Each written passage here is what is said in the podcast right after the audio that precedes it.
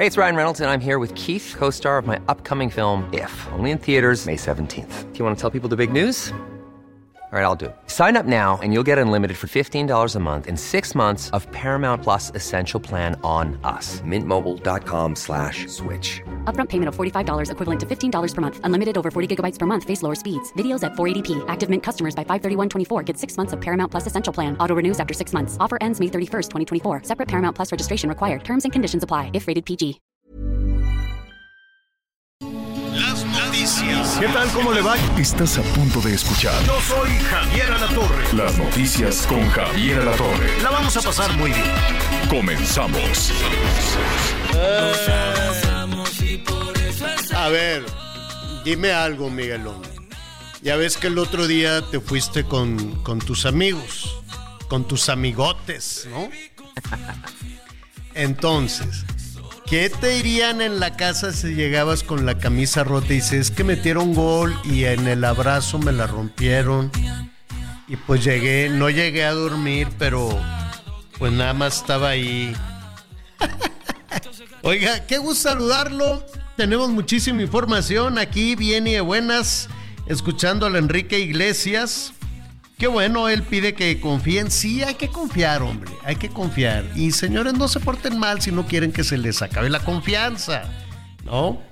Porque este, no vaya a ser como, eh, es que de pronto la, la gente que anda haciendo ahí de descarado, que anda portándose mal por la vida, piensa que nadie lo ve. ¿Sabes qué, Miguelón? Piensan como políticos, ¿sí o no?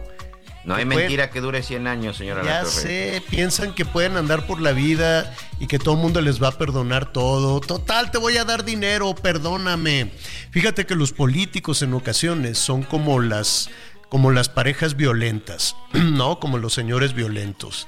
Así de yo hago lo que se me dé la gana, te voy a maltratar, te voy a matar de hambre, pero, pero sin mí a ver qué haces, ¿eh? Porque el que tiene el dinero soy yo. Entonces, palabras más, palabras menos a veces se portan así. Eso también es violencia, eso también es chantaje, así de, si no votas por mí no vas a tener dinero, ándale si vas. Eso a mí me suena, no sé nuestros amigos qué dicen, eso a mí me suena a, pues un poquito de chantaje, ¿no? Si no dices que me quieres y cosas por el estilo, pues quién sabe ahí. Si me dejas por otro, quién sabe si va a haber dinero. Sí va a haber, hombre, toda la vida. Pero pues bueno, así es esto del abarrote. Al ratito lo, al ratito lo vamos a, a retomar. Este, vamos a, a hablar de algunos temas que nos interesan, algunos temas eh, importantes, pero rápidamente. Eh, ya que estamos con todo este proceso de las elecciones y que el INE, ya ves que la semana pasada el INE pues se lavó las manos y dijo, vamos a hacer, eh, le dijeron, oye, ¿cómo vas a evitar que los malos decidan el rumbo político de este país? ¿Cómo le vas a hacer para que los malos no se metan en las elecciones y lleven a la gente a votar o estén extorsionando? Y le aventaron la papa caliente a los partidos, ¿no? Le dijeron, pues eh, a ver, si quieren seguridad, vamos a hacer un protocolo.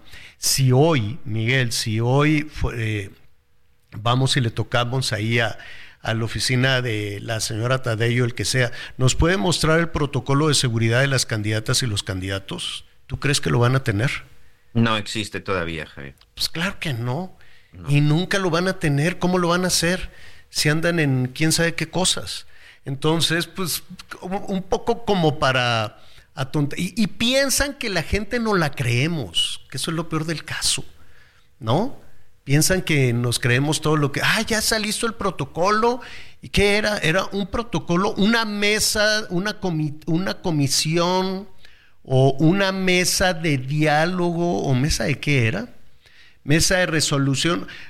A ver, el candidato está amenazado, le dijeron que lo van a matar y ah no, tiene que venir a una mesa de resolución para establecer el protocolo y luego entraremos en contacto con alguna de las este, dependencias encargadas de la seguridad para que a su vez hagan un análisis, pues ya no vive la candidata, ya no vive el candidato. De aquí a que terminen todas esas vaciladas. A ver, pues, pero pues piensan que ya con eso, ahora me queda claro que el INE, pues, ¿qué va a hacer? ¿Se va a ir a agarrar las patadas con los malosos? ¿Qué, pues, como que de dónde, ¿no? Entonces dice, no, pues yo no, es otra ventanilla. El problema es que no queda, que no queda nada claro cuál es la otra ventanilla. Dijeron que la ventanilla sean los partidos. ¿Cómo? Sí, que los partidos se encarguen de que ningún ciudadano tenga vínculos con el narco o con el crimen organizado. Y si los tiene, ¿cómo ¿qué le van a hacer? ¿Qué le van a decir? Oye, compadre, como tú andas ahí de este, apoyado por, por este grupo, no te vamos a dar la candidatura. Así nada más. Y el grupo organizado le va a decir al líder local ahí en un municipio de partido, ah, tú le dijiste aquí a mi compadre que no puede ser candidato. Y se va a poner al tú por tú, a las patadas con, con cualquiera de las organizaciones que son decenas y decenas en cada, en cada estado. Entonces, honestamente yo sí veo muy difícil que un funcionario local, un funcionario partidista en cualquiera de los 2.500 municipios que hay en el país, le diga, le haga caso eh, el crimen organizado, le diga, ah, no, pues ya como el delegado, como el, enviado de, de Morena o del PRI dijo que no, pues no, no te podemos eh, apoyar. A mí me parece que los partidos políticos pues tampoco tienen ni la capacidad ni la autorización de la ley para andarse agarrando a cachetadas con los malosos. Creo yo, no sé si sí pueden, es en, en calidad como autodefensa de la vida democrática, yo me voy a agarrar una balacera. ¿Cómo?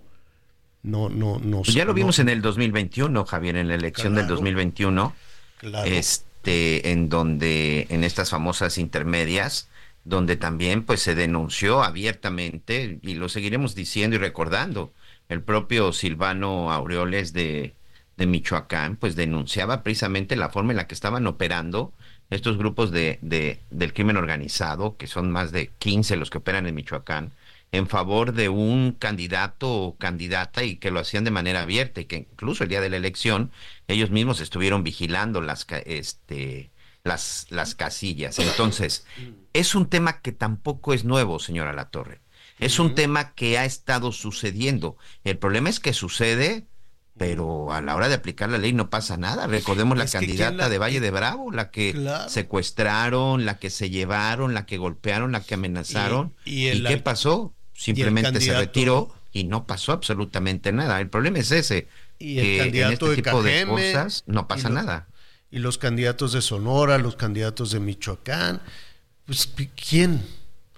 Esa, es- eso se quedó en el- la buena intención del INE, pero pues, ¿qué va a hacer el INE? ¿Va a salir a, a- ver, nosotros vamos aquí a defender?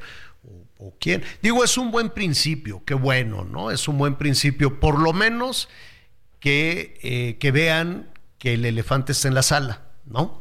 Que por lo menos vean que hay cierta preocupación por cómo se puede orientar el resultado, el resultado de las elecciones. De ahí a que se actúe, pues este, yo creo que, que pasará un tiempo. Y, y mira, pues otra, otra cosa que puede parecer sencilla, pero que debe ser verdaderamente complicada, es pon tú que no se metan los malosos.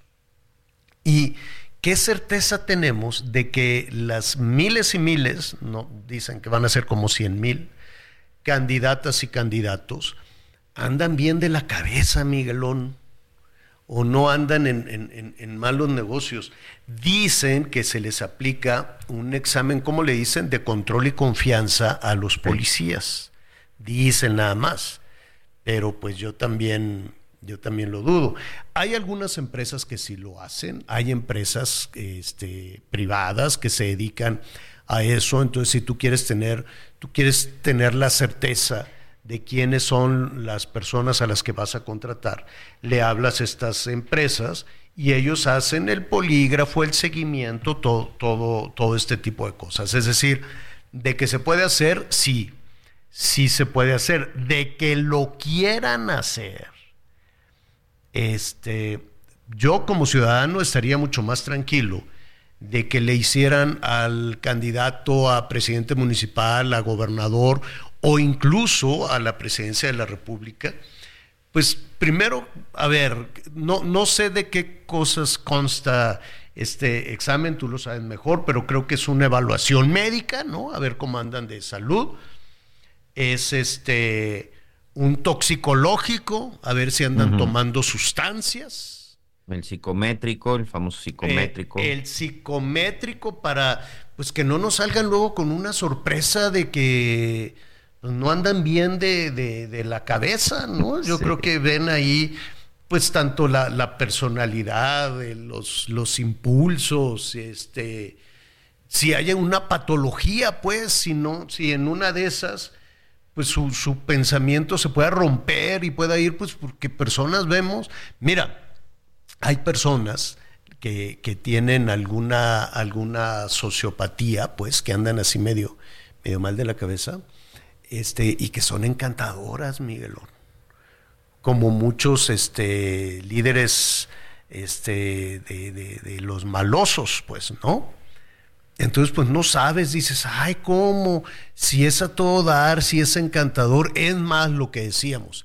En la violencia, en las casas, la violencia de pareja, intrafamiliar, este, se protegen hacia afuera en que son encantadores estos maridos golpeadores de, la mujer y de los hijos.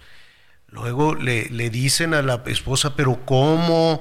Si tu marido es un pan de Dios, es simpatiquísimo, es el alma de las fiestas, pero si te lleva flores porque después de la golpiza, pues le lleva flores y le da esto y le da lo otro, pero los tienen sometidos en un régimen de terror y hacia afuera pues son unos personajes encantadores, dicharacheros, fiesteros y dices, no, como super pulcro, mira, pero si se baña a diario, pues sí. Entonces siempre hay que tener mucho cuidado con, con estos personajes, este, hombres y mujeres encantadores, porque no sabemos. Entonces imagínate qué bonito sería, no sé qué otras cosas mal les hacen, no sé si les investigan el dinero o cosas por el estilo. Pero este, ¿a poco tú, Miguelón, o nuestros amigos no se sentirían más tranquilos de decir todos los candidatos lo que, lo que dicen en el INE, que los partidos se encarguen de, de revisarlos y de vigilarlos y de investigarlos? Pues que les hagan una prueba, a ver, tú fumas marihuana, tomas este drogas, eh, el fentanil o quién sabe qué tanta cosa, o tienes problemas de alcohol o qué, ¿no? Que le hagan ahí el...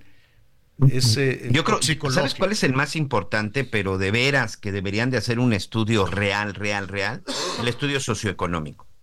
Sobre todo porque de pronto, pues resulta que cuando llegan de servidor público, pues tienen una casa de 70 metros cuadrados, un departamento de 70 metros cuadrados con un valor de una casa de interés social y, tres años de diputados o seis años de senadores o seis años de gobernadores, bueno, de repente pues ya compraron el edificio, Javier.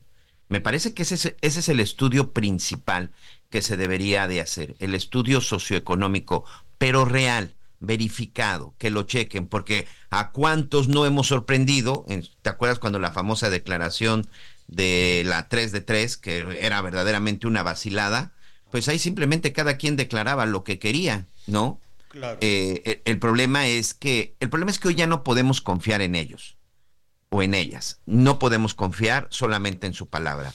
Hoy me parece que las reformas que deberían de hacerse es obligarlos verdaderamente a que demuestren y acrediten las propiedades que tienen o que dicen no tener. Si no, pues ahí está el caso de este señor de, por ejemplo, en su momento de Jalisco, ¿te acuerdas? Que de pronto don Carlos Lomelí, bueno, pues apareció con unas con una serie de con una serie de propiedades, pero pues al final ahí ahí él sí demostró lo que tenía. Pero hay otros como el de la Comisión Federal de Electricidad que de pronto, bueno, pues aparecían sus propiedades, pero pues porque estaban a nombre de otro. Me parece que es ahí en donde debería de ser el principal trabajo, el estudio socioeconómico para saber realmente con cuánto llegan y con cuánto se van. Y no necesitas ser sabio, No necesitas tener aquí a la KGB o a la Scotland Yard para poder hacer una investigación y darte cuenta que un funcionario que entró cobrando 100 mil pesos, pues de pronto en seis años tiene fortunas de miles de millones de pesos, Javier. A ver, todos los presidentes municipales del país, ¿quién les investiga? Y hay cosas que no se ocultan. El amor y el dinero se notan. Se nota porque va dejando ahí una, una, una estela. Y que bueno, si están enamorados me parece muy bien, así toman buenas decisiones, están de buenas, pero si andan robándose el dinero, pues quién sabe. Y luego hay funcionarios em, que, que, parecen invisibles, ¿no? Estos funcionarios o personajes que no tienen un, un cargo rimbombante y que pues que con mucha dificultad se les va a investigar porque oye y tú de dónde sacaste no pues yo nada más me dedico a llevar la hielerita con el dinero en efectivo. Ah mira pues qué padre. No no no sé me, me, comentaban no me atrevería a hacer ningún señalamiento hasta que no ver ahí algunas pruebas pero pues hay algunos algunos personajes este mira a ver, para que no se convierta en calumnia ni nada, mejor vamos a esperar a ver qué, qué sucede próximamente y ya le estaremos ahí preguntando. Pero eso parece que es un mal que no se acaba. Eso, el estudio socioeconómico, eh, que no anden tomando sustancias. La cosa médica, bueno, pues se puede controlar, ¿no? Puede haber una persona, no, pues que es diabético, no sé qué, bueno, pues está bien, se puede controlar. Pero si andan mal de la cabeza, Miguel, tienen que tomar decisiones, decisiones que afectan la vida de millones de personas, desde un presidente municipal, de punta a punta, desde lo más bajo hasta lo más alto. Entonces, pues uno, es, lo que siempre decimos, porque si, este, eh, ¿cómo se llama? Porque si ¿Por qué en una, en una empresa donde puedes poner en riesgo una toma de decisiones lo haces y cuando se trata del gobierno no? Usted díganos, usted llámenos, ¿le gustaría que todos los candidatos se sometieran a esta prueba? Y aparte, ¿qué que, pensarían? Fíjate, no sé tú qué opines. Anoche, anoche estuve cenando con unos este, empresarios españoles y también con un empresario árabe mexicano que andan por acá muy, muy, este, muy activos y todo. Fíjate que ayer, por ejemplo, eh, platicaban acerca de cómo, de cómo toman las decisiones. Hoy, bueno, pues ya a, los directivos o a los jefes principales, responsables principales de las empresas, ya ves que ahora pues, se, les se les denomina el CEO. El tema es que ayer, por ejemplo, platicábamos, porque evidentemente el tema de las reformas eh, que presentó ayer el presidente López Obrador es un tema que le importa mucho a los empresarios, eh, en el caso de estos empresarios, pues, evidentemente lo primero que dijeron es, pues creo que no quieren que ya se venga a invertir pues, dinero del extranjero a México, ¿no? Que es una percepción de este grupo de empresarios. Pero sabes que me llamaba mucho la atención y me quedé pensando, ¿por qué no se toman las decisiones así en el gobierno? Hay un CEO que tiene una serie de, de gente que está abajo y que al final el consejo porque ayer decían, no, perfecto, está muy bien la propuesta y no sé qué, y cosas por el estilo. Dice, el próximo lunes tengo una reunión con todo mi consejo, con todos los inversionistas y los socios, para poder tomar una determinación. Es decir, hay una cabeza, pero la cabeza no toma la decisión solamente. ¿Por qué? porque hay intereses de varias, de, de, otras personas. ¿Por qué no sucede lo mismo en el gobierno, Javier? ¿Por qué dejar que solamente una persona al final tome esas decisiones? Me parece que otra de las cosas que deberían de reformar es de que si hay un secretario de seguridad, pues que sea el secretario de seguridad el que tome las determinaciones y no que le diga eh, alguien, la secretaria de gobernación o incluso el propio presidente, porque hay una cosa que también tenemos que ser realistas. El presidente no puede saber de todo. No, no, hay, no hay manera de que el presidente sea experto en todo. Y se supone que por eso tiene sus cabezas. Y si hay algo que hemos visto en este, en este gobierno, pues es que ninguna cabeza toma decisión a menos que no sea la orden, de los del orden del presidente. Y si no ve, todos los legisladores levantan manos o bajadedos, como lo quieran, como lo quieran ver, que tenemos hoy en el Congreso y que tenemos hoy en el Senado. que al final no ninguno toma una decisión propia. Vas a ver las reformas, hay unas que las pasan hasta con faltas de ortografía. Me parece que si tomaran esas decisiones de veras en consenso y sobre todo se tuviera la gente adecuada y a la gente correcta, yo sí quiero gente con más capacidad, no quiero gente que tenga 5 o 10% de capacidad, Javier. Mm, exactamente.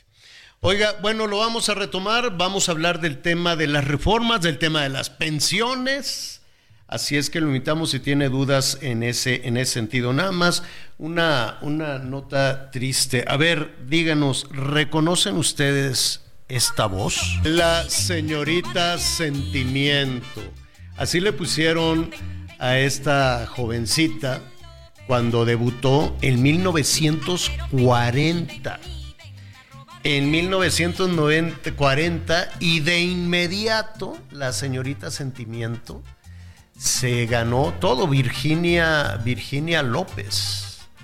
Virginia López, que, debe haber vivido esa época extraordinaria de la música. Ella abrió brecha también a muchísimas cantantes, a muchísimas, a muchísimas mujeres. Pues se murió Virginia López, Miguelón.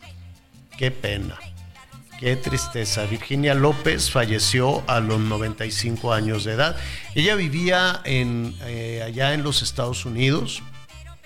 El Instituto Mexicano del Bolero ha confirmado la, la historia del triste fallecimiento de Virginia López. Le decían muchísimas cosas.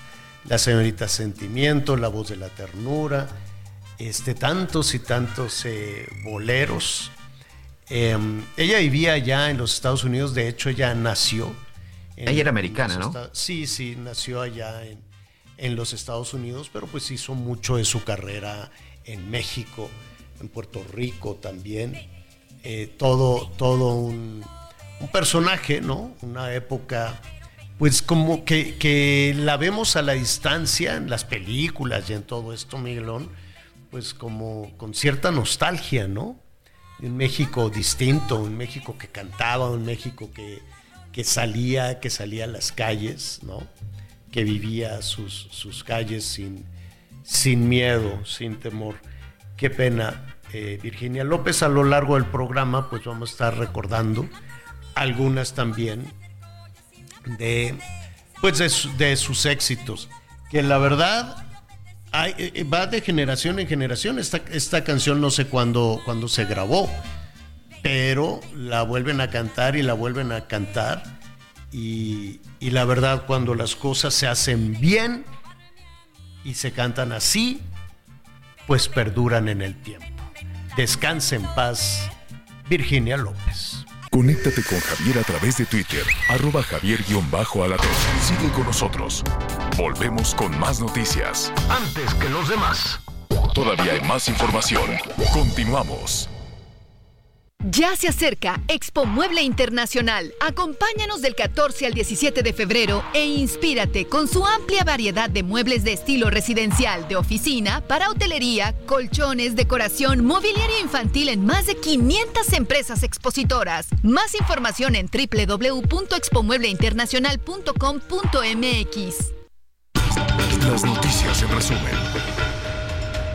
Un ataque armado registrado al interior de un bar en el municipio de Valle de Santiago, Guanajuato, dejó un saldo de dos mujeres y un hombre muertos. Una tercera mujer resultó herida por impactos de bala. Hasta el momento no hay personas detenidas. El Frente Frío 32 azotó la, norte, la zona norte de Quintana Roo con rachas de viento de hasta 80 kilómetros por hora. Este fenómeno provocó severas inundaciones en la isla de Holbox y también en el poblado de Chiquilá y ocasionó cortes de energía por el colapso de postes de luz. Todavía esta zona se encuentra en emergencia. Esta mañana se registró un sismo de magnitud preliminar de 5.7 con epicentro a 319 kilómetros al sureste de Ciudad Hidalgo, Chiapas, informó el Servicio Sismológico Nacional. Hasta el momento autoridades no han reportado daños en la entidad. Y hoy el dólar se compra en 16 pesos con 52 centavos y se vende en 17 pesos con 47 centavos.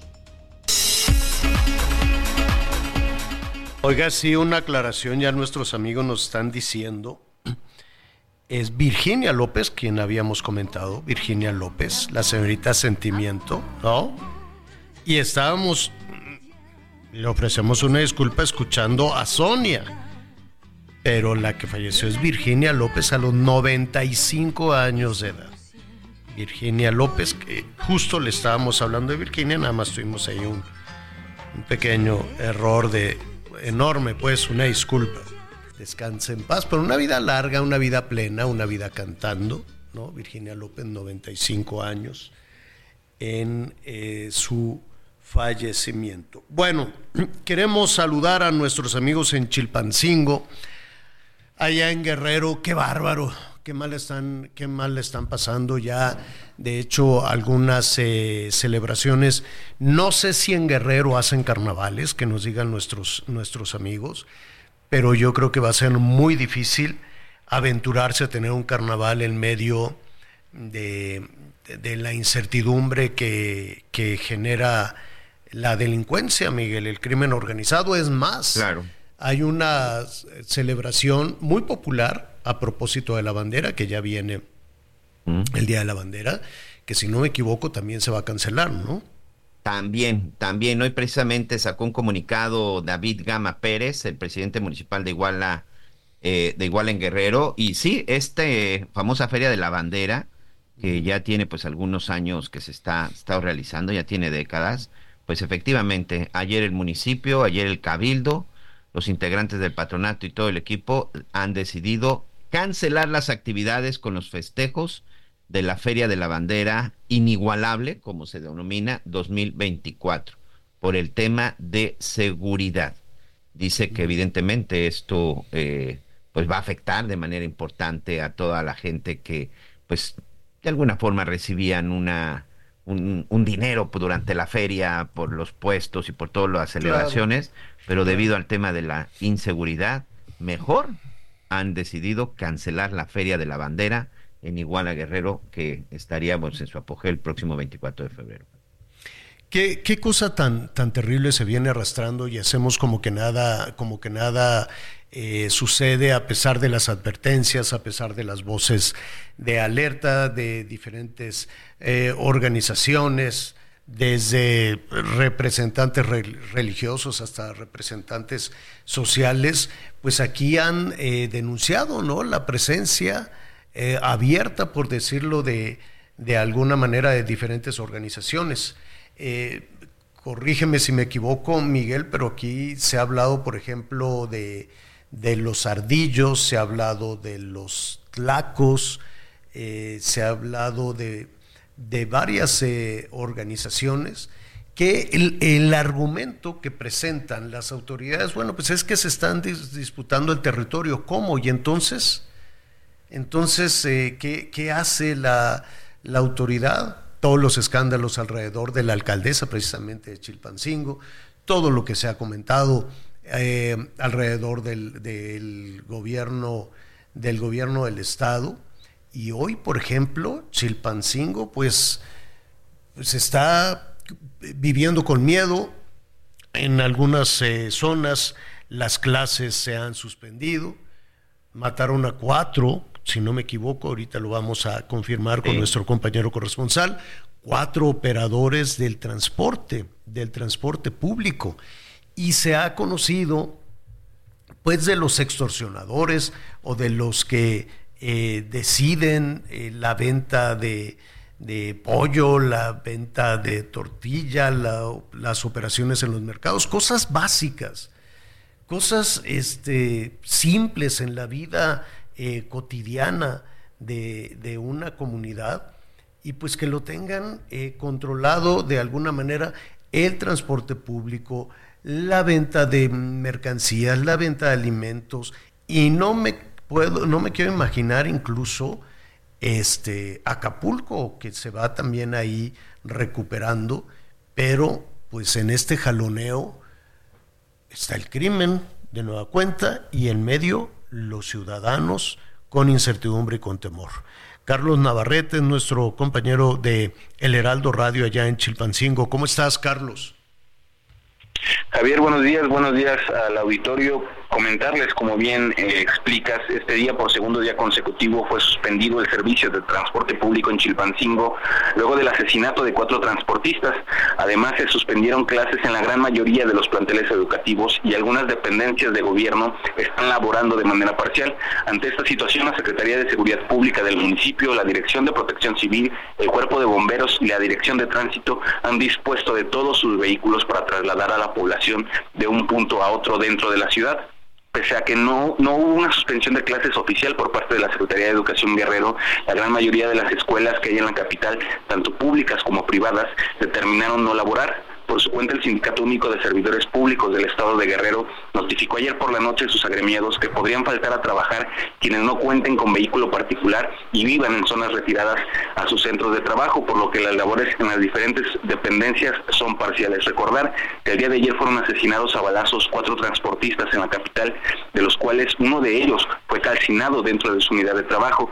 Derivado de esta situación, el gobierno del Estado ha emprendido un operativo de seguridad en el que participan elementos de la Policía del Estado, de la Guardia Nacional, del Ejército y de la Fiscalía General del, Estado. Hasta este momento las calles de Chilpancingo lucen vacías, la gente tiene miedo de salir, hay algunos negocios que se animaron a abrir, pero bueno, en general la situación se vive igual que el día de ayer. Carlos, eh, qué, qué, difícil incluso el ejercicio periodístico. Cuídate mucho, Carlos. Dime, dime, dime algo. Ah, ¿qué, qué, qué dice el gobierno del estado o qué dice la alcaldesa de Chilpancingo? Respecto a, lo que, a lo que ha sucedido. Y la otra cuestión parece, eh, parece una, una, pregunta un tanto inocente, pero eh, ¿hubo alguna... Eh, algún anuncio, dijo, dijeron algo los responsables de, del asesinato a los operadores del transporte público? ¿Por qué fueron ejecutados? Hubo diferentes reacciones. Hasta el momento la Fiscalía solamente se ha limitado a informar que ya investiga estos acontecimientos. Hay actores políticos, dirigentes partidistas que le atribuyen este hecho al inicio del proceso electoral. Se habla de la posibilidad de querer meter al Estado en una situación de caos justamente pues para tratar de eh, asustar a la gente y que esto pueda definir los resultados de la elección de este año. Este, sin embargo, de manera oficial, por lo menos las líneas de investigación no se han dado a conocer, se desconocen los motivos reales por el del asesinato de los transportistas, pero vamos a estar atentos a lo que digan las autoridades al respecto. Bueno, pues eh, entendemos eh, lo, lo, complicado que es esto y, y estaremos atentos a tu información. Carlos, gracias. Buenos días, Javier. Hasta luego. Gracias. Hasta luego. Y mire, un, abrazo solidario. Ojalá esta pesadilla terminara pronto. Esta pesadilla en el estado de Guerrero, hermosísimo estado de Guerrero, con tanta, con tanta historia, con tanto que ofrecer, con tantas maravillas naturales, con tanto que producir además eh, en el campo y además Acapulco, que pues es toda una referencia, no solo en el centro del país, no solo en la Ciudad de México, era Miguel una marca internacional Acapulco, bueno, hasta lo cantaba Frank Sinatra, ¿no? Y era toda esta referencia este, en el mundo como uno de los destinos, había festival de cine, venían, eh, llegaban aviones de, de todas partes del mundo y mira nada más cómo se fue deteriorando, cómo se fue cayendo, cayendo, cayendo, cuando, pues, aunque se diga que no, cuando en algún punto, en algún momento, no queda muy claro cuándo, sería el PRI, sería quién, ¿no? Se abrió la puerta a una situación diferente. Y cuando decimos una situación diferente, le abres la puerta a los malosos y todo se va descomponiendo. Ganarían tal vez en su momento algunos personajes, ¿no? Ganarían dinero, ganarían y construían el Partenón, ¿te acuerdas allá? El Partenón de Durazo es decir, Guerrero está absolutamente descompuesto en este momento. ¿Y tienen parte de responsabilidad las autoridades actuales? Claro que la tienen, porque no se puede vivir en el pasado. Pero el asunto se descompuso desde hace muchísimo tiempo. Sí. ¿No? Se sí, fíjate que recuerdo en la época que Félix Salgado Macedonio fue presidente municipal de Acapulco, un caso que como reportero me tocó ir a cubrir desde la Ciudad de México hasta Acapulco, que fue el ataque simultáneo a por lo menos tres agencias o tres oficinas de lo que era la Procuraduría de Justicia del Estado de Guerrero, Javier, en donde los sujetos llegaron disfrazados de, de soldados, porque bueno, al final se comprobó pues, que evidentemente no fueron soldados, y que incluso iban acompañados de, de otros este, sujetos eh, disfrazados de camarógrafos de, de televisión, este señor La Torre. Porque todo esto lo videograbaron y posteriormente, bueno, pues esas grabaciones salieron. Y era un tema en donde ya la misma gente nos decía que era un peligro estar en esta zona de Acapulco y que ya se daban las ejecuciones, se daban las desapariciones hasta que, y lo digo porque a mí me tocó, junto con otros compañeros de otros medios de comunicación nacionales, que estábamos un día cenando y llegó una patrulla de la policía municipal a dejarnos un mensaje a los reporteros que estábamos cubriendo todo eso, Javier Torre. Insisto, ¿eh? fue en la época que Félix Salgado Macedonio fue el presidente municipal de Acapulco y el mensaje era, es mejor que se retiren y es mejor que se regresen a la capital porque aquí no son bien recibidos, señora Así nos sucedió y por supuesto que como tú bien dices, no fue hace cinco años, esto tiene por lo menos 15 años si no me equivoco. Y más, y más hacia atrás, las cosas se van descomponiendo en el momento en que la ambición política de algún personaje, ¿no? O la ambición por dinero, por lo que tú quieras, este, le, abre, le abre la puerta a, a la delincuencia. ¿Cuántos grupos hay? Pues son muchos y no nada más de Guerrero, ¿no? De pronto puede haber grupos de, diferentes, de diferentes partes del país disputándose Guerrero. ¿Por qué? Pues hay muchos factores, ¿no? Está la amapola, la marihuana, la ruta, el tráfico de personas, las extorsiones, pero después va bajando, bajando y bajando. Pacífico. ajá, la ruta del Pacífico. Pero también el control, por ejemplo, de las construcciones o de la distribución de cerveza. Ha llamado muchísimo la atención el tema del pollo, ¿no? De, que son extorsionados o, ejecutados, o el control que se tiene de, los comercios. Entonces, eh, parece, se queda muy borrada la actuación de, las autoridades el tiempo que estuvo el Heraldo Radio y Televisión Azteca eh, transmitiendo desde Acapulco, que llegamos desde el día uno, desde el día uno, nada, que no se puede pasar, no, hicimos saber cómo y batallamos y ahí en el camino le transmitíamos y finalmente llegamos. Y pudimos ver en la medida de lo posible, en la oscuridad, en la impunidad, sobre todo en la impunidad, sí efectivamente estaba desbordado el saqueo, la gente estaba como, hazte cuenta, el ataque de los zombies, Miguel. Estaba verdaderamente en una extraña euforia de, saqueo, eh, que, aquello fue impresionante, verdaderamente impresionante. Pero después llegaban estos camiones enormes, como camiones de volteo, enormes, enormes, con, muchos sujetos, este, a llevarse eh, las personas empezaron a llevarse alimentos que mira, algunos negocios, algunos supermercados, sobre todo cuando era un asunto de perecederos, decían, pues se va a echar a perder, ¿no? Que se lo lleven algunas, algunas familias. Cosa mal hecha, porque una señora trataba de hacerlos entrar en razón y les decía, oigan, no, no, no se roben los alimentos, mejor que nos traigan una planta de luz, que echen a andar los refrigeradores y así vamos a poder tener alimento para todos. Pero pues no escucharon a esta, esta señora, esta mujer que yo, yo la vi, como les decía, y trataba de contener esa orden. Dijo, no, no nos va a beneficiar si siguen saqueando, mejor busquemos una planta y así vamos a sobrevivir más tiempo. La ignoraron, la mujer lloraba, fue ahí conmigo y me dice, es inútil, yo no, yo soy de aquí, yo iba aquí, yo nunca había visto esto porque tenía una explicación lógica. Dice, ¿por qué nos robamos las cosas? Mejor que echen a andar los refrigeradores porque no sabemos cuándo vamos a tener comida, cuándo vamos a tener alimento. Y nadie le hizo caso. Después de eso llegan estos camiones enormes con, personajes, pues ni siquiera encapuchados ni nada, a, saquear eh, no lo que sea en desorden, sino que decían, a ver, nos vamos a llevar todos los colchones. Ahora nos vamos a llevar todos los plasmas y televisores, todo iPhone, todo esto, todo como muy, muy planeado.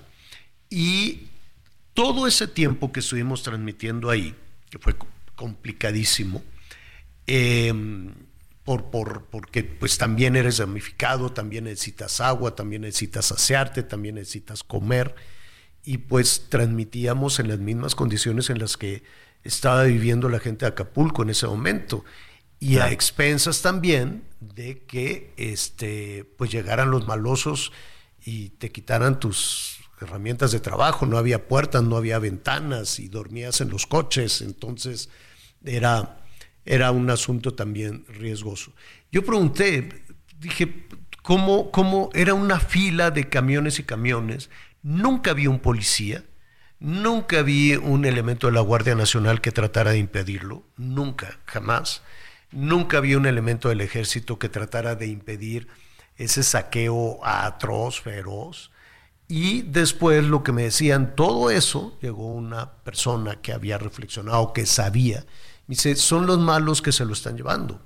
Y lo van a ir a vender a Chilpancingo, o lo van a vender en Cuernavaca, en tiendas, en negocios o en tianguis, o va a llegar hasta la Ciudad de México y lo van a vender en la Ciudad de México.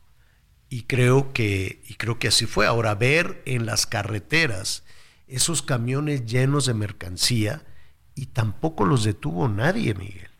Pero si nadie vigila ya las carreteras, Javier, vemos lo que está sucediendo con el tema de los transportistas. Fíjate que ahorita que comentas esto, el fin de semana corrieron unas imágenes en redes sociales en donde la gente estaba denunciando que en las instalaciones de la Universidad Autónoma de Guerrero, pues que había una bodega con una cantidad importante de despensas, de víveres, de donaciones, que se tenían que estar entregando a los damnificados y pues decían que por qué lo tenía ahí acumulado la Universidad Autónoma de, del Estado de, de Guerrero, en estas instalaciones en Acapulco. Ahí pues evidentemente decían, han pasado cuatro meses, ¿desde cuándo están estas despensas y por qué no las han entregado? Sobre todo porque todavía hay necesidad. Hoy hay gente que todavía sale en busca de algo que le, que le puedan obsequiar o en busca de una despensa de apoyo para llevar a su casa, Javier. O sea, hoy Acapulco a cuatro meses, de pronto nos quedamos solo con la zona de la, de la costera, Miguel Alemán, pero la verdad es que el problema va más allá de la costera.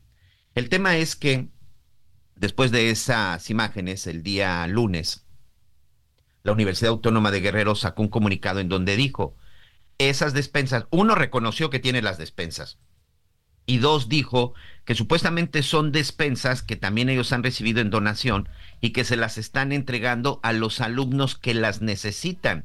Pero hoy, nuevamente, un grupo de alumnos dicen, mentira, esas despensas no se están entregando a ningún estudiante de la Universidad Autónoma de Guerrero y por supuesto que no ha salido ningún video y nada donde se vea que las estén entregando. La gran pregunta es, ¿por qué están esas despensas de dónde salieron esas despensas, desde cuándo están esas despensas y cuál ha sido el mecanismo de entrega, si es que supuestamente las han entregado, pero al final se sigue lucrando con la necesidad de la gente si esto, si esto se confirma, Javier Alatorre. No, qué terrible, qué terrible, qué vergonzoso. Y mira, por alguna razón, ¿te acuerdas cuando la, la gente comenzó a, la sociedad civil, pues, ¿no? Que al gobierno le choca esa frase, ¿no? Le choca el tema de sociedad civil, porque quiere tener el control absoluto de todo. Y, yo vi que efectivamente, pues, detenían a, los vehículos, no necesariamente caravanas, detenían a, los vehículos que llegaban de diferentes partes de la Ciudad de México, desde luego por la cercanía, le decían, dámelo todo y yo lo voy a concentrar. Y la gente prefería regresarse y no darle ni al ejército ni a los estos ah, de la ayudantía, ¿cómo les dicen los guardianes estos del los servidores de la nación? Ándale, esos este no le tiene confianza. Y mira tú a la distancia y eso es solo lo que logró descubrirse una bodega con despensas. Sí. a saber qué habrá sucedido con lo demás. Digo, quiero quiero confiar porque también vi que se repartieron. también vi que había gente que llegaba y le daban su, su despensa, que las metían en unas cajas carísimas, las cajas con los colores de morena y todo eso, este, que las mandaron a hacer en friega, ¿no? Bueno, en friega, pero pues se tardaron la gente con hambre, entonces de aquí a que imprimieron las cajas, llegaron las o cajas. Gastar en, o gastar en impresión de cajas cuando podrías haber gastado mejor en, un, 12 litros de aceite, ¿no? En, de arroz. exactamente, arroz, alimento. Ah, no, queremos unas cajas con el color de morena y decir, mira, aquí te manda el presidente, mira, cuando era ayuda de ciudadanos a ciudadanos. Y esa, eso no hemos acabado, porque ni siquiera es una tentación, es un hecho. Lo mismo que hace Morena, hace el PRI, hace el PAN, hace cualquier partido verde, este, el partido verde, cualquier partido político, saca provecho de la desgracia para sí mismo. Se tardaron mucho en que llegara la ayuda, trataban de evitar a mí, yo me acuerdo que estaba ahí bloqueado y les dije, oigan, ya déjenme pasar, si no aquí me, me, me, paso a la, a la brava y así lo tuve que hacer para poder llegar hasta allá. Entonces, sí me parece algo que, que, que, te gane la ambición política sobre la necesidad de las personas. Entregaron, sí, sí entregaron, que con los colores de morena, pues sí les daban ahí su cajita y la gente decía, ay, mira, pues sí, ya llegaron y me dieron. Qué bueno que les dieron, con colores de morena o lo que sea, pero qué bueno que les dieron su, su despensa. Pero no sabemos si se entregó todo. Por lo menos lo que estamos viendo en esa bodega. ¿Dónde está la bodega? ¿En la universidad? Es, son, son instalaciones de la Universidad Autónoma de Guerrero en Acapulco. Fíjate. En Acapulco, Javier. Y ahí encontraron víveres que se sí. tenían que haber repartido y no se hizo. Ahí está. Vamos a ver cómo le va a, a cómo, cuál es el resultado ahora ¿Cómo van a hacer campaña? ¿Con qué cara van a salir los políticos a hacer campaña en Guerrero y en otros tantos estados del país? Llámenos, ya lo sabe, denos su punto de vista. Regresando, vamos a estar eh, comentando sus eh, llamadas 55 14 90 40 12, 55 14 90 40 12. Está sencillito, está facilito. Aquí estamos atentos a sus comentarios. Volvemos. Conéctate con Miguel Aquino a través de Twitter, arroba Miguel Aquino. Toda la información antes que los demás. Ya volvemos. Todavía hay más información. Continuamos. Las noticias en resumen.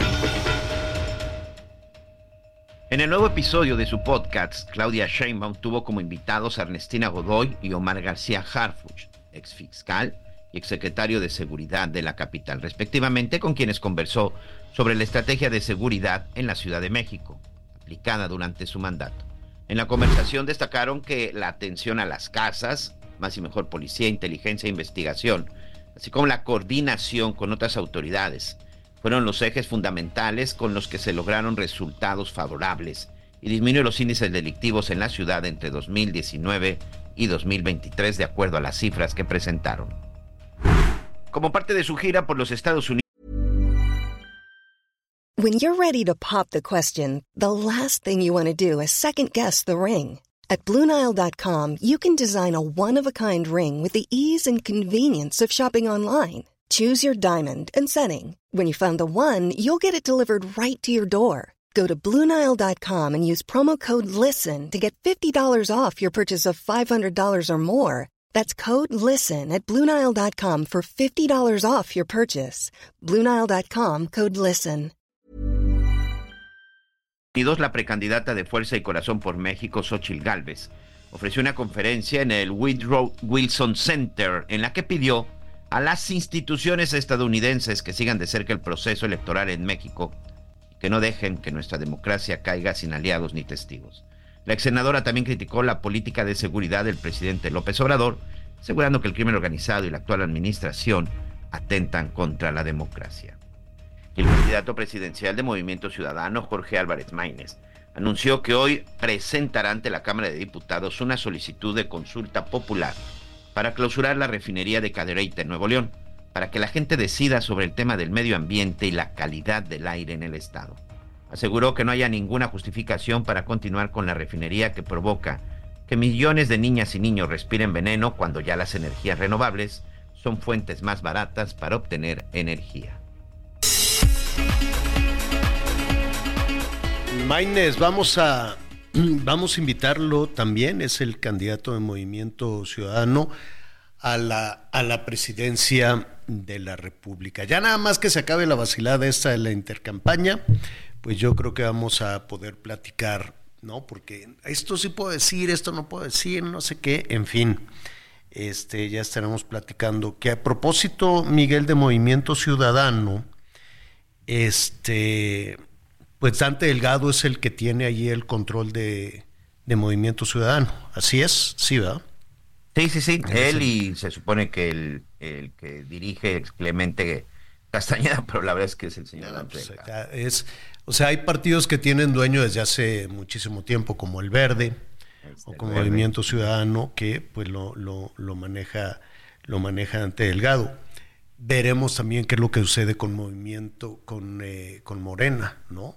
¿Te acuerdas cuando se andaban portando mal? ¿Te acuerdas cuando no, no, no se ponían de acuerdo la Jacob y, y este Mario Mario Delgado Mario Delgado y se andaban ahí denunciando no que la Jacob se llevó el dinero y que y entonces el presidente les dijo o se están en paz o me llevo mi o me llevo mi partido me llevo a Morena me llevo al movimiento sí fue muy significativo no que porque eh, porque es cierto de alguna manera el que el, el, el que construyó trabajó y e impulsó y el, el, motor de Morena es el presidente López Obrador. Sin ese motor, pues quién sabe qué vaya a suceder, quién sabe qué vaya a suceder con Morena, porque siempre acaban a sillazos y a riatazos y todo, todo siempre es muy complicado, hasta que les dijo, síganle como van y me llevo mi movimiento, ¿eh? Y entonces ya se tranquilizaron, dijeron, híjole, ¿no? entonces sí se quedan sin chamba, luego cómo van a pagar las, las facturas y, y, los viajes y todo ese tipo de cosas. Bueno, esto lo comento porque sí llamó la, llamó la atención. No sé si Dante Delgado lo, puso a su hijo o, eh, o, o, bueno, pero pues llamó, llamó la atención que Alfonso Delgado Morales, ya lo presentaron como candidato al Senado, este candidato por Veracruz, que ahí es fuerte eh, también Movimiento Ciudadano. De allá, es originario, de hecho, Dante Delgado, acuérdate del pleito que trae ahí con los Yunes y con todos ellos, ¿no? Ajá. Y con Cuitláhuac y todo eso. Entonces, este, y sabes, eh, va en fórmula con este, con Norma Angélica Sánchez, la jueza, o la ex jueza eh, que también, ¿no? Hubo pues mucho comentario alrededor. El hecho es que dijeron, Dante puso a su hijo de candidato. Y pues dijeron, ¿cómo? ¿Cómo que lo puso de candidato y el nepotismo y este tipo de cosas?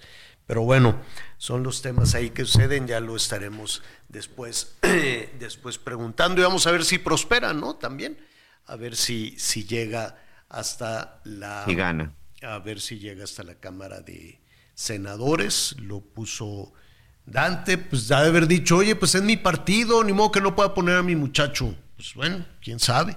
Vamos, vamos ahí, vamos ahí viendo. bueno, muy bien.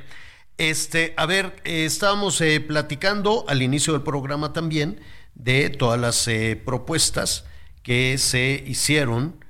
Eh, son 20 iniciativas de reforma constitucional, ¿no?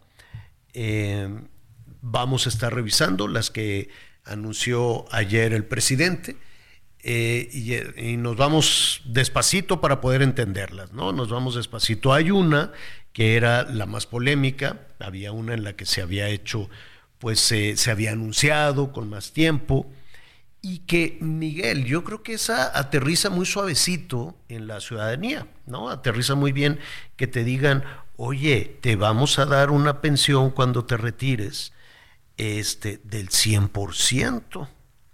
Pues dices, ah, pues muy bien, eso es, pero pues habrá que ver eso qué significa.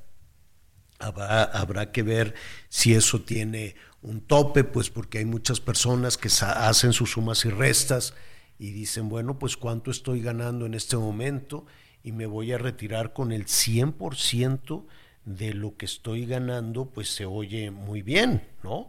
La gran discusión es de dónde, de dónde va a salir el dinero para eso. Mira, y no quiero ser aguafiestas, yo sé que aterrizó muy bien esa iniciativa, yo sé que de, volada el PRI y el PAN le dijeron, órale, muy bien, en esa te apoyamos, en las otras no. Y pues eh, eh, la parte, digamos, de aguafiestas nos toca a los eh, reporteros, a los periodistas, a los medios de, comunicación, bajar un poquito, ¿cómo te lo diré, Miguel? A la sensatez, que de pronto nosotros, como ni somos candidatos, ni estamos en campaña, pues sí nos tenemos que poner a pensar, ¿y de dónde? Porque es muy injusto que le prometas cosas a la gente y luego salgas con la letra chiquita de que no al 100% no, pero esto sí, pero esto no, pero es que no alcanza. Y esto, y esto lo comento porque una de las grandes discusiones en México y en el mundo era efectivamente la crisis en el sistema de pensiones. Así rápidamente, nuestro país, como muchos otros, como Europa, como tantos otros en el mundo, está envejeciendo, ¿no? Y las expectativas de vida cada vez son más grandes. Una persona que se quiera retirar a los 60, a los 65 años, pues todavía tiene un trecho de vida productiva este, muy grande, pero se quiere retirar y lo mismo puede suceder, son las grandes discusiones en, en, Europa y también en América Latina. Nuestros países están envejeciendo. Cada vez es más la población mayor de, de 50 años que empieza a pensar en el retiro y cada vez es menos también eh, la población, la población joven que tiene que mantener a los mayores, la población joven que tiene que dar dinero, que tiene que dar impuestos o que de alguna manera carga sobre sus hombros el retiro de los mayores es, Como en su momento esos mayores tuvieron nuestra carga también. Y, en su momento esos mayores también tuvieron otra carga, pero era un México donde la población mayor no, no iba creciendo a esa velocidad. A ver, el problema es serio, justo se está pensando cómo le vamos a hacer para, para garantizar un retiro no necesariamente digno, el retiro con el dinero necesario de las personas que trabajaron toda su vida, que contribuyeron toda su vida. Y el otro factor es que mucha de la población joven está sumándose a la informalidad. Y dice, yo prefiero recibir aquí mi lanita, no pagar impuestos y, y, de paso voy y me formo en alguno de los programas sociales para que me den dinero. ¿Cuánto cuesta garantizar una pensión así como está en este momento, sin que sea al 100%. ¿Por, por, qué de pronto cambiamos el tema de preocupación de cómo le vamos a hacer para garantizar una pensión buena, una pensión justa a los adultos mayores, a poner sobre la mesa, ¿sabes qué? El 100% y a ver cómo le hacemos. No, no he visto en, eh, tal vez, tal vez suceda y, y nos falta hacer más trabajo de investigación. No he visto, por ejemplo, en Europa o no he visto en algún otro país una propuesta tan generosa y que se reciba y que se entienda de una manera pues tan sencilla. Se puede hacer. Vamos a preguntar precisamente a Mario de Constanzo, él es analista financiero, y además, pues ha estado ¿no? en, todo, en todo este tema también del servicio público, del dinero público y de los eh, y, también de fue presidente de la Comisión Nacional de Protección y Defensa de los Usuarios de los Servicios Financieros. En síntesis, Mario sabe y sabe mucho de todo esto. Qué gusto saludarte, Mario. ¿Cómo estás? Igualmente, Javier, un saludo a ti, a todo y todo un abrazo. Oye, Mario, estamos viendo que la tendencia, la preocupación que habíamos escuchado desde hace mucho tiempo es cómo le vamos a hacer para garantizar, ¿no? Una, una vejez este, cómoda a los adultos mayores en el mundo, cuando se está invirtiendo en la pirámide poblacional, ¿no? Mira, desde luego, y tu pregunta es muy relevante, yo te diría, contestando a tu pregunta, pues que, que la única manera de, de, mejorar la pensión eh, de una persona ahorita, pues es fomentar, promover el ahorro voluntario mediante mecanismos, yo te diría, versátiles, interesantes, como por ejemplo, te doy un ejemplo, ¿no? Que la gente con su ahorro voluntario pudiera comprar semanas de cotización, que es el otro problema que estamos viendo. Ahora, particularmente con respecto a la iniciativa que presentó el presidente el día de ayer, usted diría que es un, es, es un fraude, es electorera, no es para todos los trabajadores, hay que dejarlo muy claro, es para un grupo muy pequeño de trabajadores que tal vez serían beneficiados. Y, vamos por partes, ¿no? Primero, los, los, las personas que ya están pensionadas, pues no entran para nada en esta iniciativa. Entrarían las que se van a pensionar y las que se van a pensionar bajo dos condiciones que, que no te lo comenta la iniciativa, no te lo dice explícitamente, pero pues están en la ley.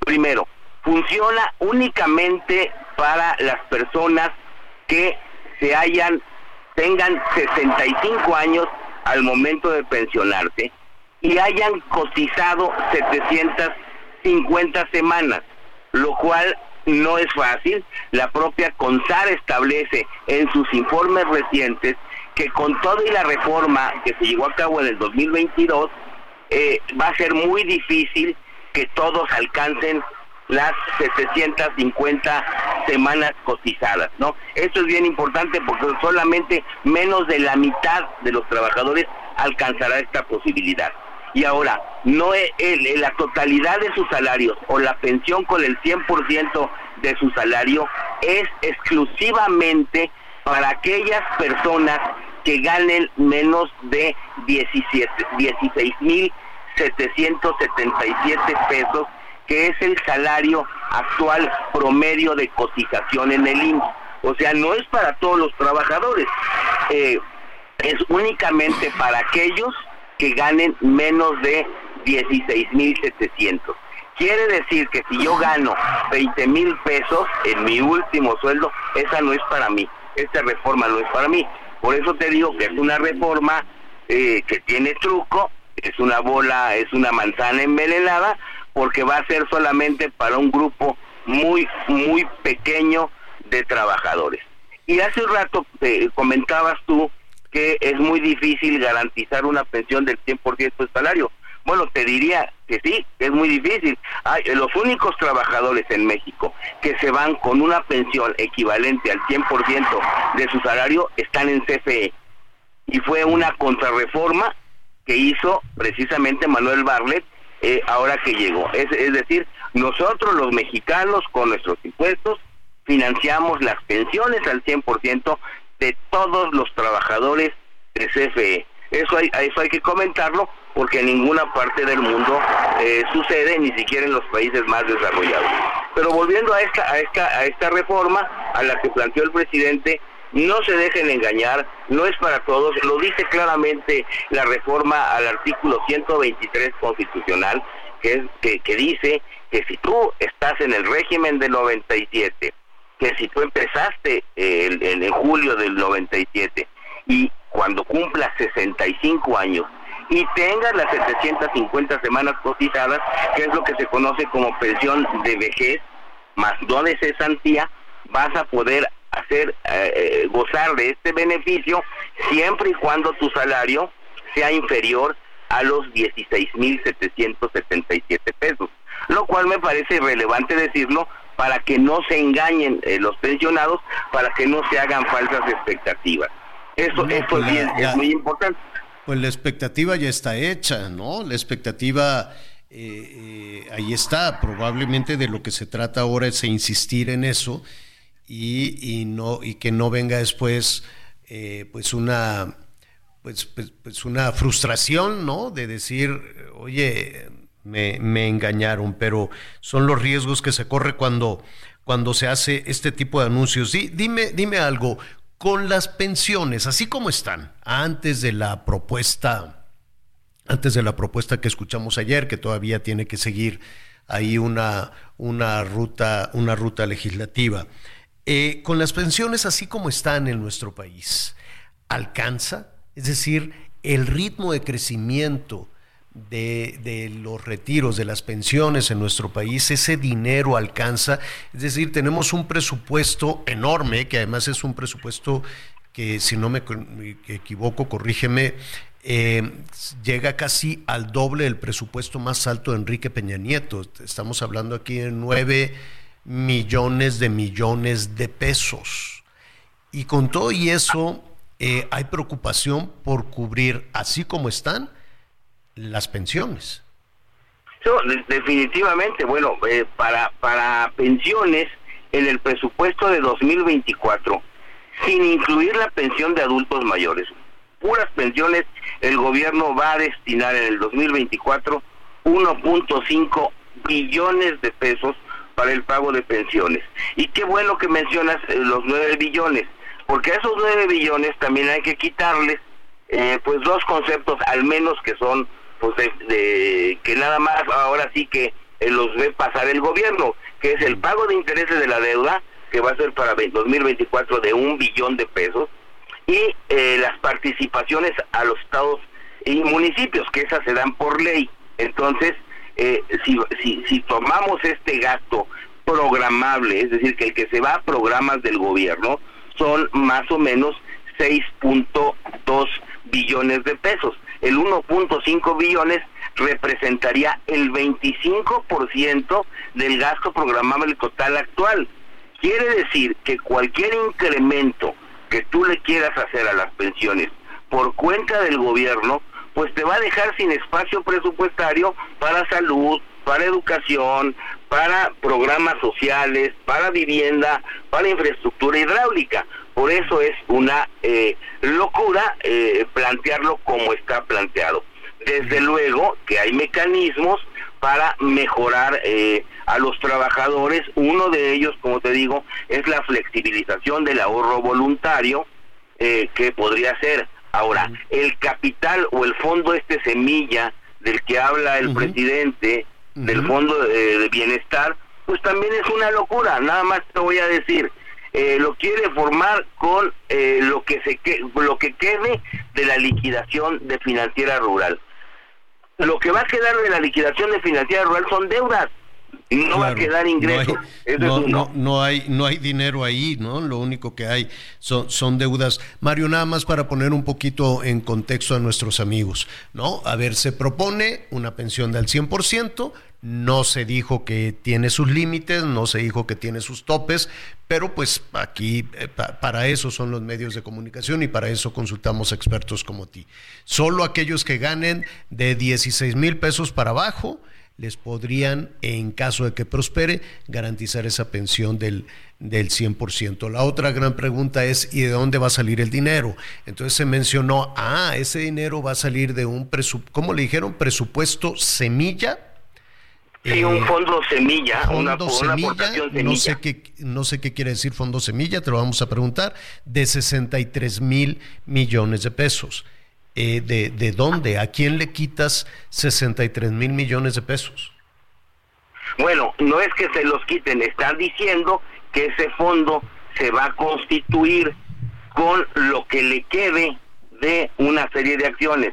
La primera sería con lo que le quede, por ejemplo, de eh, la liquidación de financiera rural, que como ya vimos, van a quedar deudas, no van a quedar eh, activos, ¿no?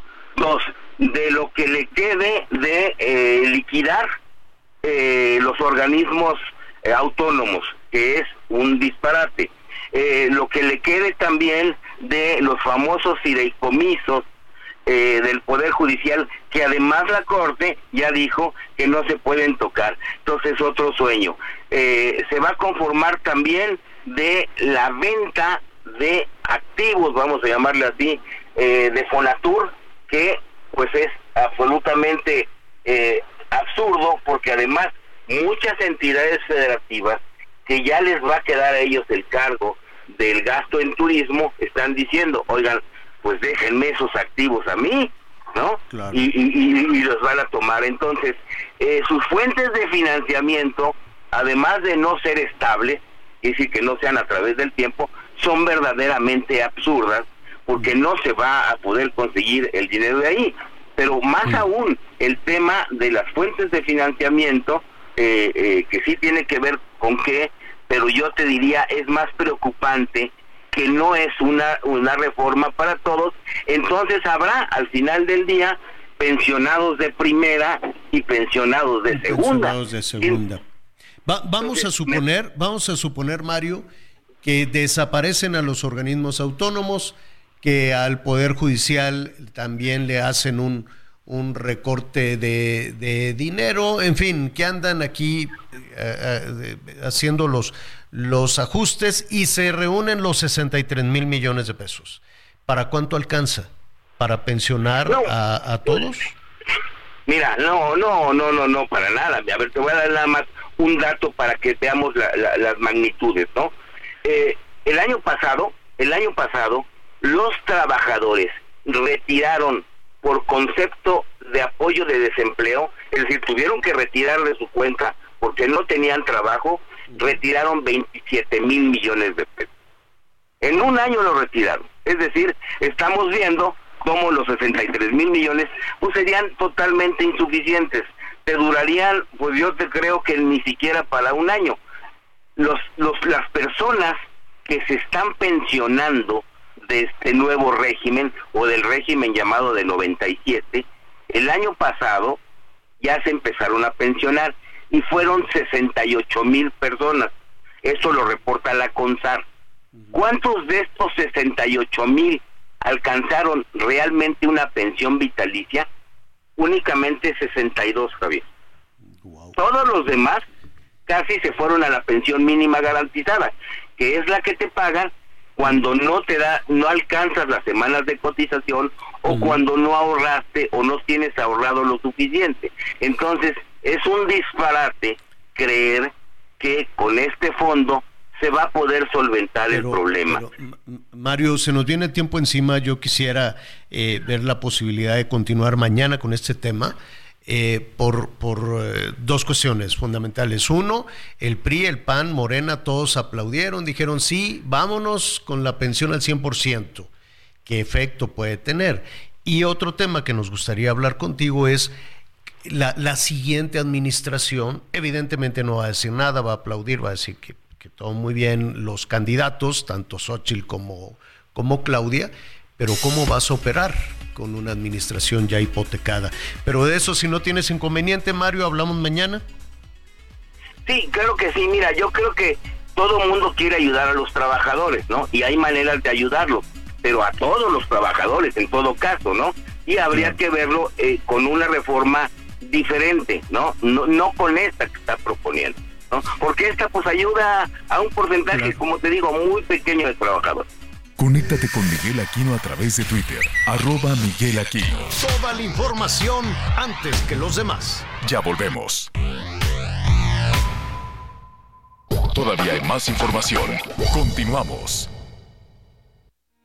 Porque te presta hasta cuatro meses de tu sueldo. Porque lo obtienes en máximo 24 horas. Porque lo utilizas para lo que quieras. Porque lo tramitas fácil y sin intermediarios. Porque tiene las tasas más bajas del mercado. Porque es tu derecho Fonacot es el crédito. Fonacot, 50 años cumpliendo. Gobierno de México. La tarde de este lunes, elementos de la Fiscalía General de Justicia del Estado de México ingresaron a las instalaciones de la Universidad Autónoma Chapingo, ubicada en el municipio de Texcoco, con la intención de detener al rector Ángel Garduño, señalado de abuso sexual en contra de una alumna. Al intentar cumplir con la orden de aprehensión y autorizados por una orden de cateo, los policías ingresaron al recinto universitario, pero se encontraron con alumnos que impidieron su paso, argumentando violaciones a la autonomía universitaria. Ante el enfrentamiento con los alumnos y al no identificar al rector, los elementos de la fiscalía se retiraron del plantel para evitar que escalara el conflicto. Por su parte, el Sindicato de Trabajadores Académicos de la universidad emitió un comunicado en el que exige a la administración informar sobre el proceso judicial en contra del rector y condenó el uso del aparato institucional para tratar de proteger a Ángel Garduño García, a quien pidieron asumir su responsabilidad civil y enfrentar el proceso judicial. Fue en septiembre de 2023 cuando una joven, identificada como Violeta y estudiante de la carrera de Ingeniería Mecatrónica Agrícola, denunció al rector por abuso sexual en hechos presuntamente cometidos en octubre de 2022. Informó Ángel Villegas. Luego de los hechos que ocurrieron el pasado 4 de febrero, en el municipio de Tlaquepaque, la Secretaría de la Defensa Nacional envió a la zona metropolitana de Guadalajara 400 elementos para reforzar la seguridad. Esta acción forma parte de la Estrategia Nacional de Seguridad Pública y de la política cero impunidad del gobierno federal. De acuerdo con un comunicado oficial, los elementos estarán en coordinación con la Guardia Nacional y demás autoridades de los tres órdenes de gobierno, esto a fin de disminuir los índices delictivos y homicidios vinculados al crimen organizado. Lo que sucedió el pasado 4 de febrero en Tlaquepaque es que se localizaron tres cuerpos al interior de una vivienda que fue incendiada luego de asesinarlos con armas de fuego. Los hechos ocurrieron sobre las calles Poza Rica y Puerto Cacalao, en la colonia San Pedrito, en el municipio de Tlaquepaque. Los vecinos de la zona reportaron que un perro también se vio deambulando con un cráneo humano en el hocico. Desde Guadalajara, Mayeli Mariscal, Heraldo Radio. Muy bien, me parece muy bien. Tenemos más comentarios, Miguelón. Sí, muchas gracias a todos nuestros amigos. Vamos a mandarle un saludo a Russell Salazar, quien nos escucha siempre en Mérida, Yucatán, y a Saúl Rabiela también, aunque siempre este, pues, no le gusta la música con la que luego empezamos y en nuestros comentarios, pero siempre nos está escuchando Saúl Rabiela y me da mucho, ¿Qué, mucho ¿No le gustó el Enrique Iglesias o qué? ¿Mandé? ¿No le gustó el Enrique Iglesias? No, dice que fue empezar el noticiero con música tan chafa, nos dice Saúl Rabiela. Pero bueno, muchas gracias. Hola, Heraldo, dice buenos días a ustedes y en especial Javier de la Torre. Soy Antonio Martínez en Guadalajara. Muchas, muchas gracias. Mira, aquí tenemos un mensaje de Angie Moreno. Estimado señor La Torre, a través de su programa de radio le pedimos su apoyo para que haga un llamado al Instituto Mexicano del Seguro Social. Mi mamá trabajó en el IMSS por más de 40 años y recibe su pensión mediante pago en, en efectivo. ¿Cómo? Esto sí me sorprende. Los dos primeros días del mes. El 2 de febrero llegó a cobrar y no le pagaron sin ninguna explicación. Que en 20 días más regrese para ver cuándo le van a pagar. Es una mujer de más de 80 años y tiene gastos mensuales. Por lo que solicitamos su apoyo para que haga un llamado al director del IMSS de Robledo ante esta situación se resuelva de forma pronta y que no sea de manera recurrente. Angie Moreno. O sea, si en verdad hay gente pensionada que todavía tiene que ir a cobrar en efectivo, es, es una barbaridad. Qué bárbaro, de 80 años y tiene que presentarse y que le digan, ¿sabe que no hay dinero? Pues lo mismo le están diciendo algunos eh, personajes, algunos adultos mayores cuando van ahí al del bienestar y le dicen, no, pues ahorita no hay dinero, vuelvan después. No, pues imagínate, y luego subirla al 100%. Digo, ¿Cómo es aquello de prometer no empobrece? Empobrece, correcto, correcto. Prometer no empobrece. Ya sabía yo que iba a haber letra chiquita. ¿Te, te acuerdas que ayer te decía, no hombre, esto del 100% va a tener una letra chiquita? Pues letra chiquititita, porque no es para todos. Pero lo que sí, lo que sí, que por cierto se nos acabó un, el, el, tiempo, eh, pero mañana le ofrecemos una, una disculpa desde luego a Mario Di Constanzo pero mañana vamos a seguir con el tema para todas las dudas que usted tenga y le vamos a hablar a nuestros amigos del Seguro Social para ver qué, qué fue lo que pasó y que puedan ayudar. ¿Cómo se llama la señora Miguelón? Angie Moreno. Angie, Angie, Moreno. Angie Moreno. Muchas, muchas gracias. Lo que sí no nos pone aquí en dónde, pero bueno, pues ahí está. Ahí está el mensaje. Oye, fíjate que hace rato que platicábamos acerca de qué estudios se tienen que hacer. Aquí también hay un mensaje de uno de nuestros amigos, Francisco Monroy de Catepec. Dicen, muchas empresas cuando vas a hacer una solicitud para ingresar a trabajar, te mandan a hacer esos estudios que tiene que ver con el estudio clínico, adicciones y un estudio socioeconómico.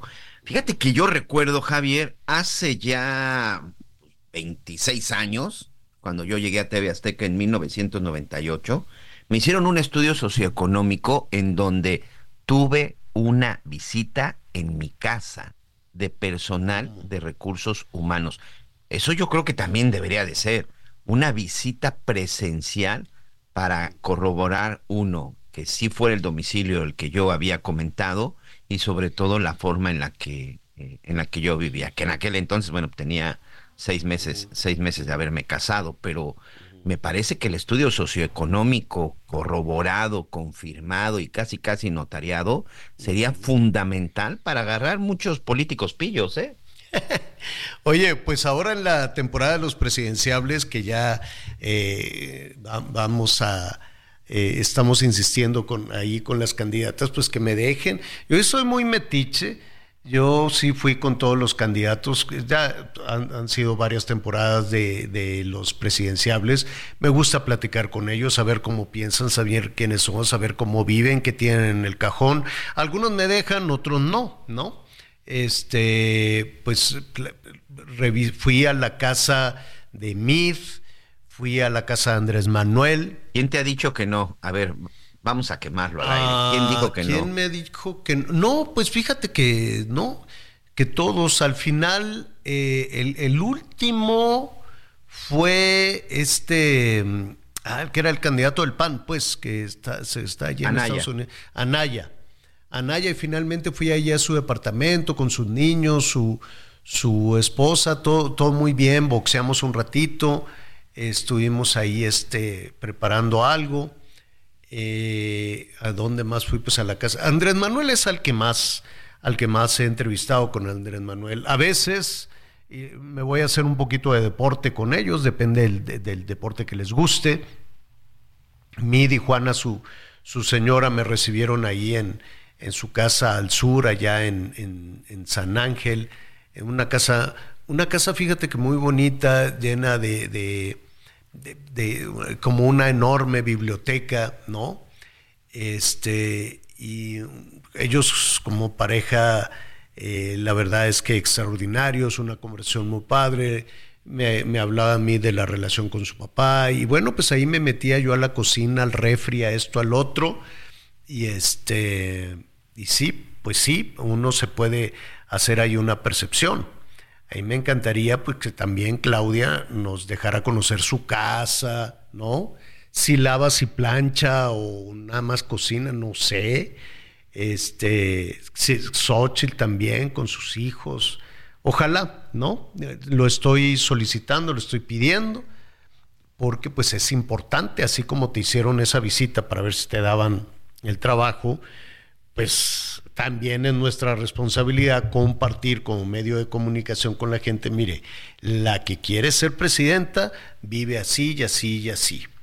Y en alguna ocasión antes de eso les apliqué en el 2006 eh, con Andrés fui a ¿qué fui? A, a jugar béisbol con Calderón me recibió junto con Margarita, hicimos una carne asada, los niños estaban chiquitos. Este, ¿y quién era el candidato del PRI? Ay, Dios, ¿quién era? Era este ¿En qué época? En el 2006 fue este La Bastida. Creo que fue La Bastida, ¿no? No, me, no me quiero equivocar aquí. Ya se me o sea, ganó Calderón, vino todo este, la toma de, de del Zócalo y demás y todo este trastorno, pero el PRI ya desde ahí estaba muy, muy desdibujado. Roberto Madrazo, señor. Roberto Madrazo, con Roberto Madrazo lo que hicimos fue, fuimos a, fuimos a correr porque él hacía maratón. Ah, bueno, pues te acuerdas aquella parte también un poquito complicada. del famoso maratón. del famoso maratón. Fuimos a correr ahí en, Chapultepec y luego fuimos a su casa a hacer ahí una entrevista muy agradable. Uy, yo a Roberto lo conozco desde hace muchos, muchos años. Yo estaba muy chiquito cuando llegó ahí de visita también a unas vacaciones a la casa. Este, hace mucho, mucho tiempo que lo conocía. Entonces, pues casi, yo creo que a todos los candidatos a la presidencia del, del 2000 para acá, ¿no? Eh, pues los hemos entrevistado a Fox, a las niñas, a Ana Cristina, ¿no? A todas ellas, a Martita, pues sí, los entrevisté allá en Guanajuato. En varias ocasiones fui ahí a San Cristóbal, al rancho de los Fox, servían un cocido tan bueno, casi tan bueno como el que hace mi mamá. Hacen un cocido así, un caldito de verduras, caldo de res con, con verduras y arrocito, y ahí nos la pasábamos en el rancho, plática y plática y plática y plática. Sembraban muchas cosas, brócolis, esto, el otro. Este, y es lo que te digo, que se establece un vínculo muy padre, te cuentan sus ideas, te cuentan qué es lo que los mueve a, a convertirse en, en presidente, pero luego quién sabe qué les pasa. La verdad, ya después, no sé, tendrán mucho trabajo. ¿Quién sabe? ¿Quién sabe? y de Peña Nieto, pues también lo entrevisté en un montononal de ocasiones. Comíamos enchiladas ahí en Toluca, unas enchiladas verdes con crema, muy buenas que hacían. Y este, y luego, pues ya, el cambiazo, quién sabe.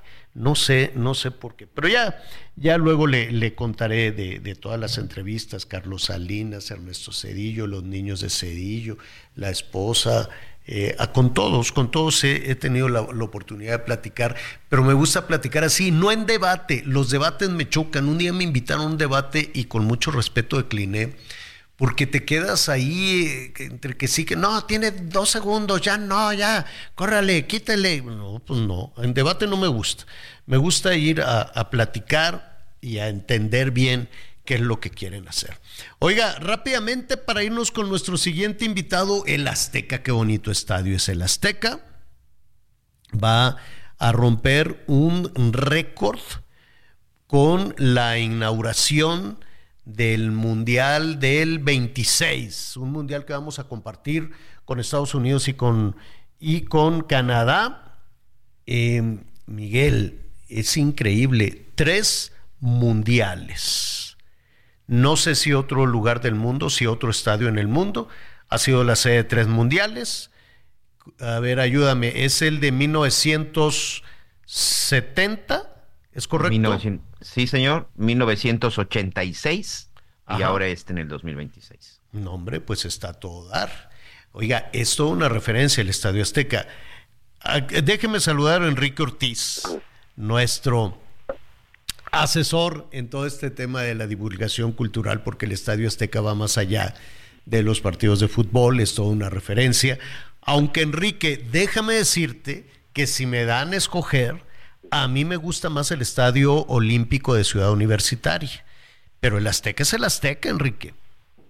Claro que sí, bueno, el Azteca, buenas tardes a todos ustedes, Gracias. Miguel, Javier. Eh, el Azteca, pues bueno, es uno de los íconos de la Ciudad de México, ¿verdad?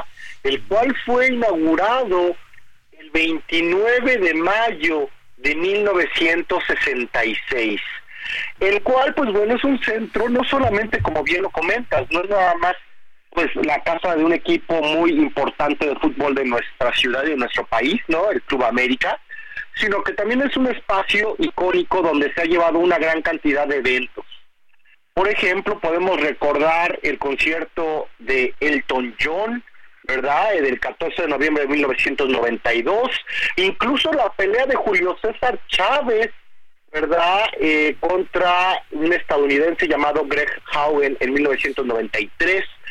También, pues bueno, uno de los momentos icónicos del Estadio Azteca, eh, ¿quién no puede eh, recordar o rememorar este conciertazo del rey del pop, Michael Jackson, en 1993, en lo que sería, bueno, fueron varios, fueron varios conciertos, en lo que fue octubre y noviembre, con una asistencia de 110 mil personas, ¿no? Por día por concierto.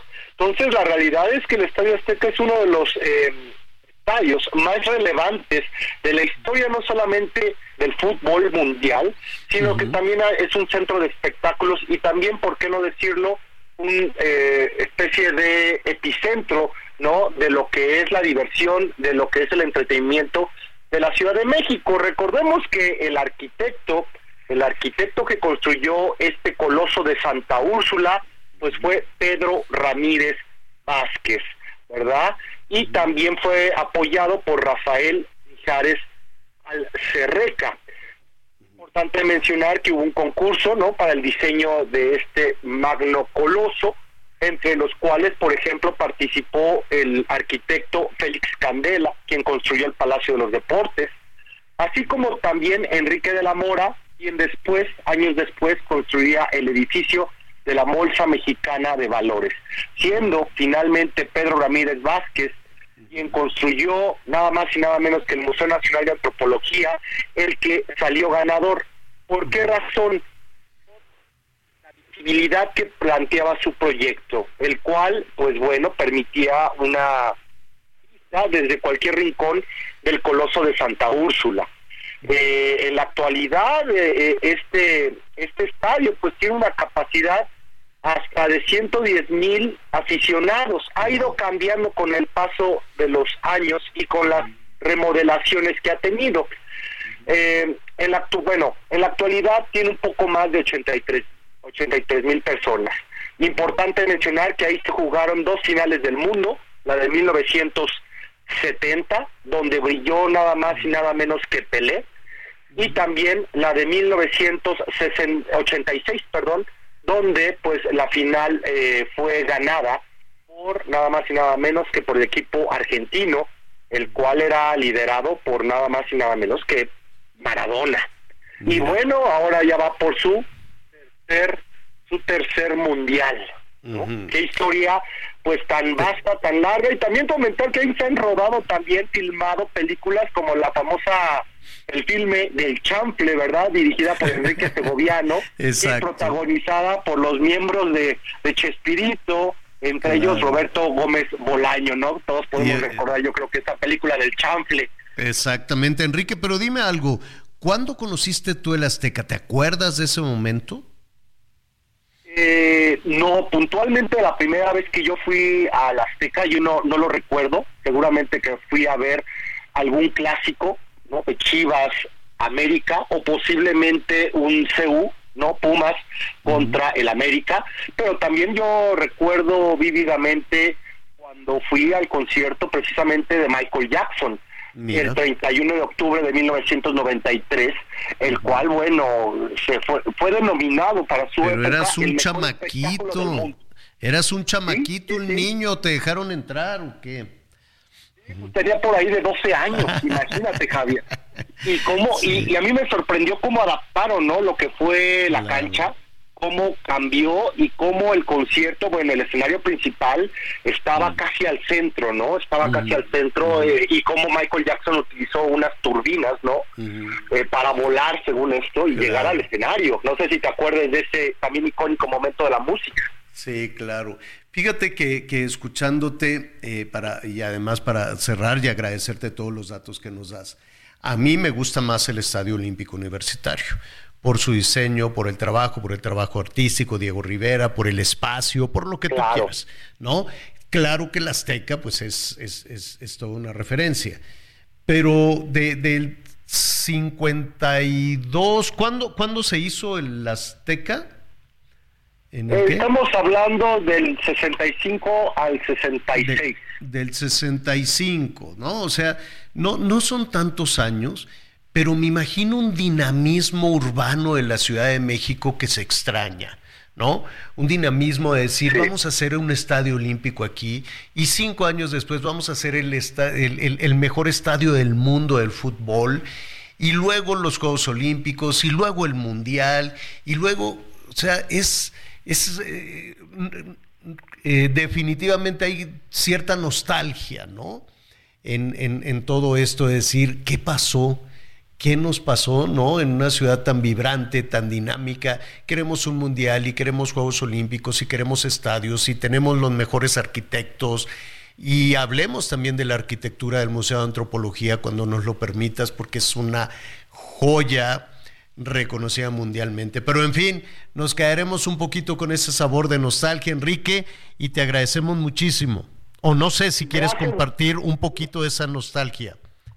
Sí, no, y bueno, también comentar el partido inaugural, ¿verdad? El partido inaugural del Estadio Azteca, el cual se llevó el 29 de mayo de 1966 y se jugó entre el Torino Fútbol Club y el América el primer, el primer gol anotado en la cancha del Estadio Azteca fue por el brasileño eh, del América llamado Arlindo dos Santos.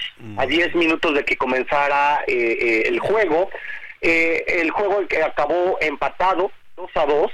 Y bueno, finalmente también comentar que ahí también se jugó el torneo olímpico de fútbol en 1968, en el cual salió ganador imaginemos, ¿no? En el 68. Sorprende quién ganó, eh, eh, pues, la, eh, la categoría de fútbol, ¿no? De fútbol soccer, que fue Hungría sobre Bulgaria, 4-1, el 26 de octubre de 1968. Enrique, te agradecemos como siempre toda esta historia, todos estos datos. Un abrazo, Javier. Gracias, es Enrique Ortiz. Sígalo usted en redes sociales. Miguelón, ¿a ti qué estadio te gusta más? Fíjate que eh, en su momento sí me gustó el Estadio Azteca, ya con las remodelaciones, la verdad es que es horrible sentarte en una butaca de esas. Y yo sí recuerdo la, la primera vez que fui al Estadio Azteca, Javier. Fui a la despedida de Miguel Marín, ese portero argentino que fue un ícono en el Cruz Azul, cuando el Cruz Azul jugaba, que jugaron contra las Chivas. Yo he sido chiva de toda la vida. 1981, Javier. Tenía yo, ocho, nueve años cuando fui por primera vez al Estadio Azteca. yo conocí el Estadio Azteca. Sí, en su momento fue el Estadio Azteca. Hoy, por supuesto, el Estadio de las Chivas, que es impresionante, señor. Bueno, mañana seguiremos con el tema de los estadios. Hoy ya es tiempo de una sopita caliente, nos la merecemos. Miguel Aquino, muchísimas gracias. Muchas gracias, Javier. Y este rápidamente para don Francisco Javier Félix García, que me está mandando aquí información, ingeniero químico, que nos está pidiendo, bueno, pues comentar sus datos porque anda en busca de chamba. Eh, mañana vamos a dar más detalles y si nos puede mandar más información, con mucho gusto, don Francisco. Señor La Torre, buen provecho, gracias a todos. Gracias a ti, gracias Miguel Aquino. Yo soy Javier La Torre, lo espero a las diez y media en Hechos Azteca 1. Siga con nosotros en el Heraldo Radio. Gracias por acompañarnos en Las Noticias con Javier La Torre. Ahora sí ya estás muy bien informado.